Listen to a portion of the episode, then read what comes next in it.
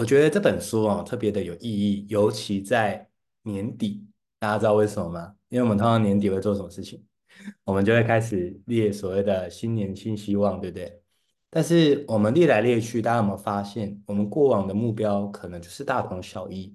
人家写的阅读，我们可能也就是跟着写的阅读；人家写的运动，我们可能也就觉得哎，跟着写的运动这样子。好，那我想这没有不对，可是大家有没有发现啊？有时候我们在列目标的时候，就会觉得好像特别的有压力。我不知道大家想到目标是开心还是有压力呢？但是我想跟大家说哦，其实目标本身呢，它是来帮助我们的。可是到底来帮我们什么？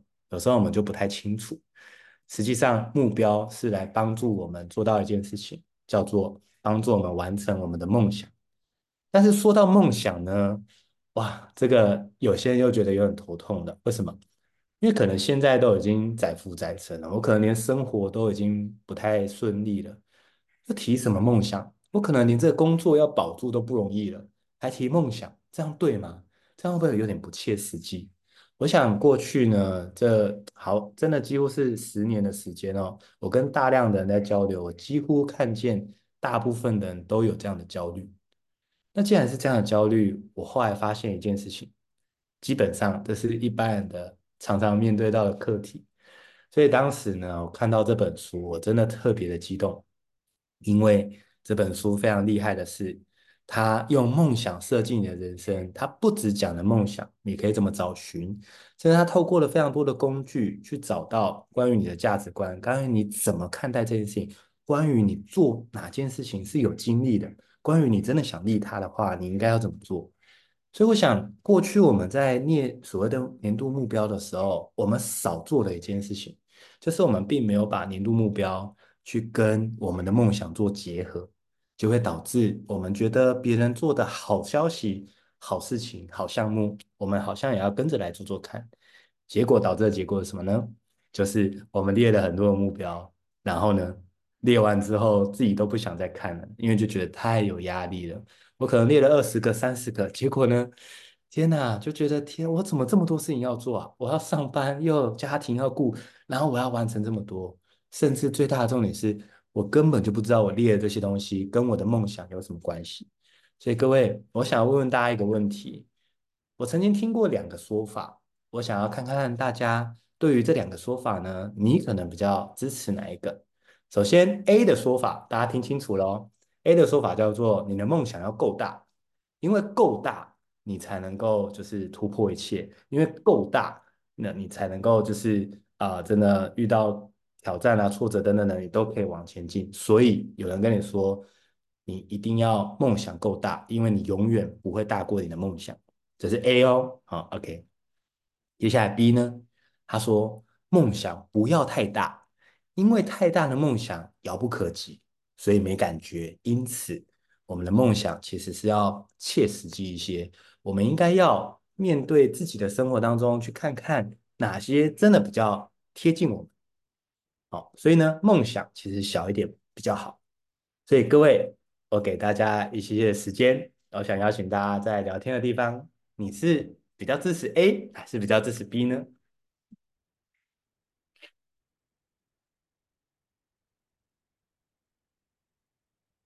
这没有标准答案哦，大家自在留言，不会有惩罚。好，OK，我想大家有不同的答案，然后然后也有先 A 再拆成 B，也有梦想不大不小，适合自己刚刚好，有点有点强度刚刚好。好，我想大家都有很多的一个答案哦。那其实我自己真的在这这个过程中，尤其我在办很多的自我探索的工作坊。其实我后来得到的答案是这样子，坦白说，其实这两个我认为都对。但是什么叫都对呢？这样哇，哲维你开了一个头，然后最后又给我一个模棱两可的答案，有没有很生气？大家不要生气，可以听我说。呃，其实梦想够大的情况下，有一个非常棒的好消息，因为当你眼睛不只想着自己，而想着利他，想着能够帮到身边跟你有缘的每一个人的话。其实你就完全合道。什么叫合道呢？那个道就是道理的道，合了宇宙，它这个整个成立出来它的道。宇宙它创办了这个环境出来，它一定希望大家越来越好，不可能宇宙创办这个呃这个宇宙出来，然后希望宇宙互相残杀，然后大家就哦就消失这样。所以当你能够合到道，合到那个轨道，合到所谓的规律哦，其实好消息就是你只管想着怎么利他共赢，你都不用怕没有人帮你，因为再怎么样有一个一定会帮你的人叫做宇宙。因为你合到他的中道了，所以梦想够大的好处就是，其实帮你的人会越多。各位，我问大家，如果我今天只是一个说书人，我只是想着怎么样让自己这个说书更有名气的话，请问各位，我有没有对手？有啊，很多啊，甚至有很多的前辈做的非常的优秀啊。那我们之间是不是就变成敌人了？可是各位，如果我的愿是推广阅读，让台湾的教育环境都能够，就是让每个人都可以受到很好的一个环境的熏陶。我认为这是一个帮助台湾最直接的方式。各位，推广阅读是我的愿，请问各位，我有竞争对手吗？如果今天爱大跟我一样在推广阅读，他是我的对手，还是他是我的盟友？各位，你有发现吗？当你的梦想够大的情况下，你根本没有对手，你路上只有队友。只有同行的伙伴。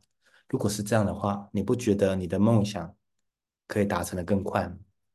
可是呢，如果就只是这么大，我们永远只是想着这么大的东西，但是却不知道怎么落实，其实是非常可惜。所以事实上，答案我的想法是，梦想可以很大，但是我们要懂得怎么样去拆解。所以各位，为什么我在第九十九集呢？我等很久了，我早就相中这本书了。我就想着，在九十九集的时候，我要来跟大家分享用梦想设计你的人生，因为这一本书就可以带着大家，纵使你有很大的梦想，我们值得追寻，呃同时我们知道怎么样去拆分，怎么样运用一些工具去看见自己的轨迹。这就是为什么我这么推荐这本书，而且这本书是值得一翻再翻的，因为不同的阶段，你可能会有不同的梦想，有不同想要完成的事情，所以我想这就是为什么我这么喜欢这本书。就如同苹果你说的哦，真的高手没有对手，因为利他，全世界都会帮助你。所以这就是在梦想的部分，我是这样看的。当然，大家想到梦想，有时候会觉得说，我真的有资格去完成梦想吗？事实上，我想跟大家说，一定可以。但是我凭什么说一定可以呢？各位，没有人投胎下来只是为了来上班的，没有人投胎下来只是为了想说怎么付账单的。如果你当时看到你的人生剧本只是为来付账单的话，你才不愿意下来嘞，对吧？我们每一个人下来都有我们的使命的，所以我们都一定有听过这样的说法。其实我们投胎下来之前，我们都知道此生会走过哪些的剧本，而我们答应才下来的。所以代表说，现在各位你遇到任何的挫折、挑战、低潮，都是你过得了的关，因为你过不了的话，你就不会答应下来了。啊，我想是这样子。那当然，我过去有大概五将近五年的时间在说书。事实上，我是立志于成为各位的行动电源。为什么？因为平常遇到很多的挑战、挫折，有时候我们真的低潮的时候，哎，还真的不好意思跟别人开口，甚至不好意思求救。那这个过程怎么办呢？其实我就想到，如果录制 YouTube、录制 Podcast，是不是你真的需要我的时候，你可能不一定真的敲我。你可能也不好意思跟我说什么，但是你是不是就只要打开音频就可以，能够就是像行动电源一样，给你电力，给你满满的能量？其实我当时就是抱持了这样的愿力，就是我想着怎么样能够帮到别人更多。所以没想到走过来已经将近五年的时间了，就特别的感动，也感谢就是大家的支持，才让我能够持续着满满的动能，满满的愿，可以让这件事情走下去。所以，如果大家有兴趣的话，你也可以扫右边的 QR code 啊，有我的 YouTube，有我的 Podcast，跟我的 IG 都可以追踪我。我常常会推荐很棒的书，就如同今天九十九集，我来特别来推荐这本我真的觉得很棒的一本书。那我们来看哦，其实这本书啊，在开头就讲了这个我好同意的一句话，他说：人生最惨的不是没有能力继续前进，而是突然间失去了目标以及下一个方向。各位失去目标的人其实是非常辛苦的。你说怎么是？有目标才辛苦吧？有目标你就要努力啊。可是你知道吗？很多人其实退休之后，他的健康状态会每况愈下。你有没有想过为什么？你说不对吧？退休不是应该很开心很爽吗？怎么会突然整个身体就越来越差呢？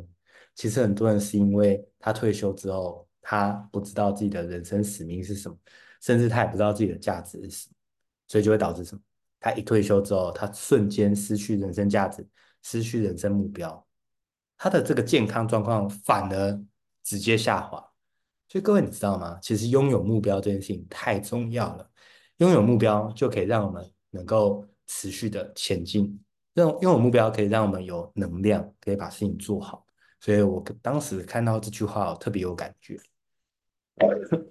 梦想可以很大，也可以很小，无关对错。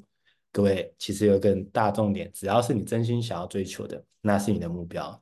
我跟大家诚实说，我在十年前那时候，我列了一个梦想，那个梦想目标就是，其实这说出来大家一定会笑我。我那时候的梦想就是我可以睡到自然醒。就这样，我根本没有在管什么利不利他的。为什么呢？因为那时候对我来讲，真的睡觉都睡不饱这件事情让我觉得有点痛苦。然后我就觉得哇，如果可以每天睡到自然醒，我觉得好棒哦。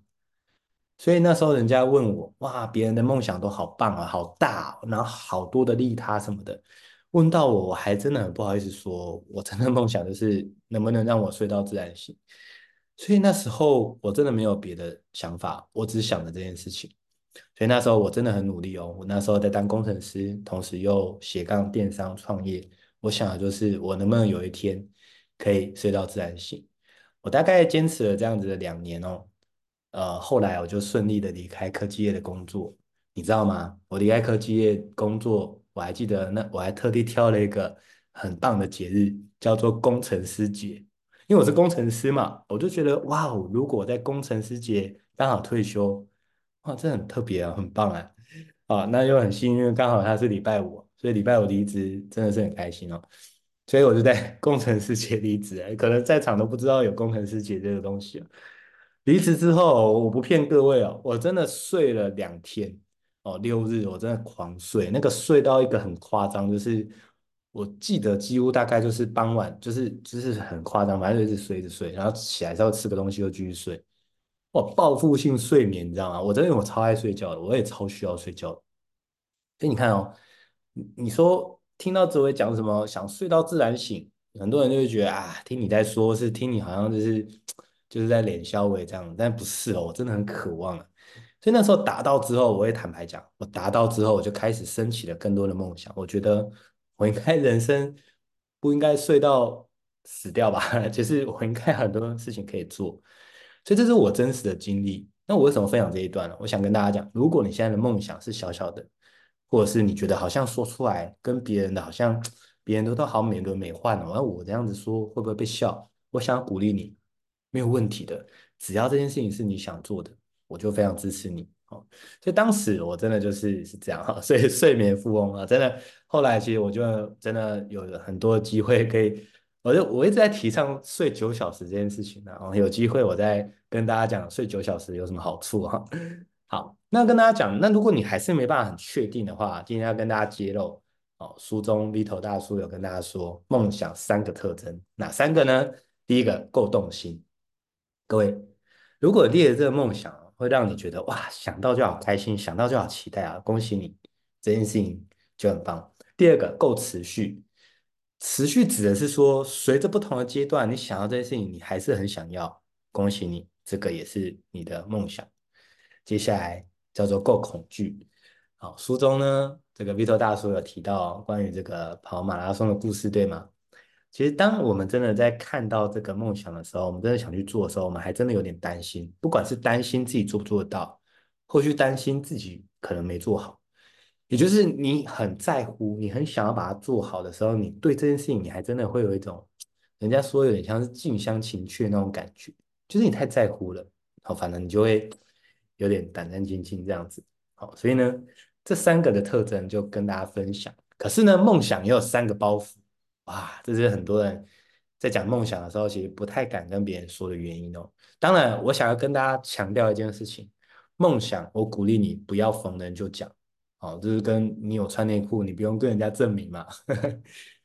梦想要挑人说，但是你要挑谁说呢？各位要挑那个愿意支持你、愿意给你鼓励哦。如果你的梦想都还在萌芽过程中，然后你会一直被泼冷水，哇，就有点像，如果我们今天梦想是要像火火焰一样这么大，在你还在钻木取火的时候，别人泼冷水，你要怎么钻？你的树枝都湿掉了。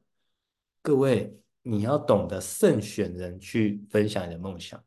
所以我不提倡逢人就讲，所以我知道很多人说梦想就要到处讲啊，讲的人越多，那个愿力越大。其实我不同意，真正我觉得是这样，就是你还是要挑人讲。可是如果你的梦想里面装着很多人，怎么叫装着很多人？就是你的梦想是可以帮到更多的受益者，受益者越多，你的愿力就会越强。这个是我同意的。所以呢，我们来看三个包袱是什么？第一个，怠惰。怠惰这件事情，我想人的大脑设计出来就是节能的，所以各位，人懒惰这件事情，它本身就跟水由高处往低处流一样，它就是天性。所以你与其在讨论说谁比较勤劳，谁比较懒惰，我认为没有意义。就跟你在讨论说哦，水从高处往低处流，那我们能不能让它从低处往高处流？那你不是想着要逆天吗？各位，逆天基本上。从来没有人成功过。那与其逆天，我们为何不顺势而为呢？而一个顺势叫做人就是怠惰，就是懒惰的。但是如果我们理解到我们现在的这个努力越快达成梦想，我们越快可以活在梦想里，哇，未来都是自己的。所以我想跟大家说，其实我是我认为啊，我是身边朋友大概我不敢说最啦，但是我一定是前五名的懒惰的。你一定会觉得这太夸张了。你看，你听个演讲都跑去高雄，你听起来不懒惰啊？你直播坚持今年一百集，现在都九十九集了，你怎么会懒惰？各位，你知道吗？我的懒惰是极大的懒惰，极大懒惰意思是说，我现在的勤劳都是为了未来的懒惰。所以这么说好了，我没有打算要工作到六十五岁啊，我没有那么勤劳。说实在的，我想到我会想吐。这样讲可能对很多人不敬啊，但是我真心的想到，如果我要工作到六十五岁，我是真的会会会干呕，会想吐的。就是因为我没有那么勤劳，我真的没办法勤劳到六十五岁，所以我才缩短我的努力。大家可以明白吗？好，所以这个怠惰没有问题的，但是你要选对方法，聪明的怠惰，聪明的懒惰。好，所以我的现在的勤劳，其实反而是因为我够懒惰，因为我非常懒惰，所以我现在才这么勤劳。第二个责怪，我们都说事情没达成哦，我们怪东怪西，就从来不怪自己。其实这很可怕，为什么？因为如果我们没有去检讨自己的话，我们总是就觉得是环境的问题，觉得是别人的问题，那我们永远不会成长。不是要叫大家很自责，然后受害者情节，不是，是说。一件事情不努力，一件事情不顺利，我们就可以去看看说，我怎么样可以更好。当我们把这个因素都归咎在自己身上，有一个巨大的好消息，各位，你就知道怎么样调整了。如果我们的归咎环境，那我请问各位啊，那你要归咎成疫情好了，那你要怎么调整？等疫情结束？你看哦，现在疫情也快结束啦，那我们又跟五年前的自己有什么样的不同？如果我们只是多吃了五年的饭，多睡了五年的觉，那是不是很可惜？所以你看哦，我们把这个这个归咎于环境，我们可能就啥都不干，只是等着疫情结束。但如果我们是归咎成好，我可能能力不足，我可能经验不足，我可能怎样不足，我就可以积极的努力的去把它做得更好。而最后一个是最多人犯的完美主义，完美主义通常都是在谁身上？你知道吗？都是那些负责任的人身上。所以，如果你有完美主义的话，我现在就可以告诉你，你一定是一个非常负责任的人。也就是你非常负责任，你想把事情做好，所以你就觉得我应该要再等，我应该学多一点，我应该经验更多一点。你一定是这样想的，所以你就不敢 po。你可能想经营 podcast，你不敢做；你可能想要演讲，你不敢，你不敢做；你可能想要说书，但是你就觉得这些前辈都做的那么厉害，我可以吗？我想跟大家说，其实去做是最快的，永远都是最快的。所以我鼓励大家是这样子，所以我们一个一个来看哦。真的要解决的话，其实我们还要了解到这个梦想的三层次。第一个，如果我们停留在想要，其实很棒哦，至少你有想要。有时候我们连求生欲望可能都没了，或是说我们连有什么欲望都没有的时候，可能连想要的这个阶级都达不到。好，当我们想要知道，接下来第二个叫决定。你想要除此之外，你还想着我要决定要做这件事情，恭喜你，你又到了在更高的这个层次了。但是呢，如果你走到最后，叫做承诺。你承诺这件事情你想做到，哇，恭喜你，这件事情你势在必行。就跟我年初的时候，我就承诺我今年要录到一百集。但在承诺之后呢，我要帮大家补充一个你们可能会跌破眼镜的一个很重要的观念：承诺的同时，我们也允许自己有可能会放弃。这是我超强的心法。大部分的人就是因为承诺。然后下不了台阶，就盯在那边，盯在那边，然后自己就是压力锅，压力锅越想越可怕，然后一直想啊，别人如果觉得我放弃，别人会怎么看我？然后这样子，我妈会觉得说三分钟热度什么的，所以你就是因为有这压力锅，导致你一直就是在想象那些画面，把你想到就是你吓都吓死了，你又要怎么样把事情做好，就不容易。所以我跟大家讲我的秘诀，就是我总是会设定目标。我总是会下承诺，但是我同时也会告诉自己，我也可以放弃。各位你知道吗？当我告诉自己我也可以放弃的时候，我反而不想放弃。但是哦，人就很奇怪哦，我不知道你们跟我也不一样。就如果有人跟我说这件事情不能放弃哦，哎，我就真的在想，那我可以怎么样放弃？所以我做了非常多的事情，不管说书、演讲等等的，阅读啊，其实我都是这样的心态。他开始也是，直播也是。我并不是一直播下去我就要直播到六十五岁，这也太可怕了吧？哎，我如果真的直播到六十五岁，你们还会听吗？我不知道了。但是我随时都有可能中断这件事情，我随时都可以放弃这件事情。好，但是我承诺，我想把这件事情做好，这个是我巨大的一个秘诀，我想跟大家分享。所以我观察过很多的人，其实都是卡在这个地方。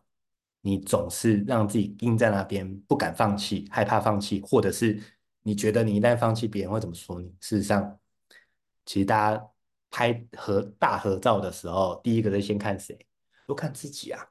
真的别闹了，别人不会这么记得说啊，你什么时候开始，什么时候放弃？你可能连自己都记不得了，别人怎么可能会记得？所以我在承诺后面给大家一个彩蛋，就是你承诺的同时，你也允许自己可以放弃，但不代表我们一定要放弃。OK。找不到热情怎么办？应该很多人有遇到这个状态吧？其实书中哦就有告诉我们，当我们找不到热情哦，其实我们就要理解热情是什么。热情是尝试过后才会出现的东西，所以我们要先体验，才能够知道喜不喜欢。要不断的重复练习，才能够慢慢的累积，然后去精通。过去我常常举办叫做自我探索的工作坊。我跟大家分享一个很重要的观念，这也是今天跟大家做了一个很重要的结尾哦。这个观念是这样，就是自我探索，很多人他们做错了，很可惜，就是他停下所有的脚步，他们只想着我就是先自我探索，探索出来，我再决定要做什么。他们为什么这样的想法？是因为他觉得说我不要浪费时间，不要浪费资源啊，我应该要确定我此生要干嘛，我去做就好了。所以他停下脚步这件事情，其实反而会造就他更难自我探索到自己要的方向。因为我要跟大家讲这巨大的秘密了，这是我的自我探索工作坊会跟大家提的。通常你真正会找到答案，都是因为在做着过程中，做着做着做着才发现，中就是这个，bingo 啊，就是这个了。我过去的说书演讲都是这样子的，我也不是因为我天生就哦很知道说哦我就知道我要做这件事情什么，不是的，完全不是。我一开始是成立读书会，后来说书，后来演讲，后来企业培训，后来基金会等等，陆陆续续后来录制 Podcast、YouTube 等等，后来工作坊。我是做着做着的过程中才发现我对这件事情有巨大热情，而且这件事情可以帮到好多好多的人。原来我可以成为各位的行动电源，随时支持的各位。我从来没想过，还记得十年前的我吗？我只想着睡到自然醒，我怎么会想要成为别人的行动电源？我只想着睡饱就好了，我还要成为什么行动电源？好，所以就像俊宇说到，吃过才知道喜不喜欢吃。是啊，所以我想跟大家说，如果你现在有点迷茫，你不知道自己该做什么，我想跟你说，我们都去试试看，反正可以放弃，对吧？当我们这样理解哦，我想你就会觉得轻松很多了。所以接下来新的一年快到了，那我们怎么样面对接下来的事情呢？我就想跟大家分享哦，就是或许过去你已经想了很久了。我想要二零二四年，我鼓励大家做一件事情，做什么？鼓励你成为一个就是做的一个人，也就是你有什么想法就做做看，不擅长就想要变擅长，不会就想办法跟别人请教。真的这件事你不喜欢，那我们就放弃。那这样子你有没有觉得人生简单很多？因为很多时候你知道吗？想耗费的力气比做还要多诶。各位，你有没有同意？想真的蛮累的。我想大家一定有这种经验哦，想来想去，就想完你都觉得累了，因为你在跑马灯跑一大堆，你都是导演，你都给你演完了，可事情却没有进度，那好可惜。所以想永远想不清楚，做才会清楚。哦，这是我非常想要鼓励大家的部分。哦，那当然，其实之前这本书哦，它非常多可以实际去运作的，包含包含去评分那个热情哦，包含去那个仪表板哦，包含就是这个地图。我最后想跟大家说一个最重要的一句话：如果你今天听记得这句话，恭喜你，你此生就会获得更多的能量。你不需要有人生的地图，你只需要。有人生的指南针。当你有人生的指南针，你持续前进，就算遇到弯路，我们就转弯啊。这条路不顺，我们就换路走啊。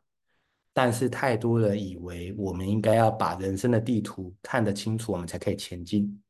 人生的地图如何知道？十年前我们在选科系的时候，你又有办法去判定十年后 AI 会很盛行吗？如果没办法判定，请问你，你十年前画的地图，十年后适用吗？不可能适用的。所以我想，人生到头来哦，我们真的只要把指南针紧抓在心，我们知道我们要往哪个方向去，而地图你完全不用在乎，因为你只要有指南针在，人生每一步路都不会白走。那当你这些过程中，人生不是学到就是得到。我想这本书用梦想设计你的人生，我非常推荐大家买来看，而且我也非常推荐大家收藏，因为人生不同的阶段，我们都会需要重新为自己定锚，重新去调整我们的指南针，而这本书就是我们最佳能够帮助我们能够找到我们接下来人生方向一本非常棒的书。最后呢，也很感谢大家今天的参与，也谢谢 Vito 大叔今天。在线上跟大家支持，那这边也麻烦 Vito 大叔也可以再贴一次刚刚的这个连接，可能让后面才加进来的朋友，你们可以看到啊、接下来呢，就是在世界呃这个台湾各地都有这样的呃演讲可以参加，也鼓励大家可以买这本书来看，好好珍藏，好好试着去做里面每一个工具。最后祝福大家有一个愉快的夜晚，也祝福大家二零二四年会非常非常的丰收。好，那。也跟他讲，就是我们在呃礼拜五特别为大家规划了一个叫做年度目标的显化工作坊，是线上的，九点到十点半。那参加费用呢，其实是免费啦，就是你只要追踪哲维说书的 YouTube 或 Podcast，你就可以免费参加。那下面就是报名链接，也麻烦你们扫 QR code。那这是线上的，那我会安排大家分组互相的交流，互相的讨论。那大概有。呃，一个半小时的时间，好，那这个也是为了回馈给各位，感谢你们的支持。那我也知道很多人跟我说，他真的想要，希望我可以一对一带着他去设定目标，然后也教他怎么用吸引力法则。那坦白讲，真的行程太满了，所以我就想到这个好方法，我反而不收费，但是线上来带着大家去做这件事情，希望我能够带给各位有一个崭新的全新二零二四年。也感谢大家今天的参与。祝福大家一个愉快夜晚，大家晚安，大家拜拜。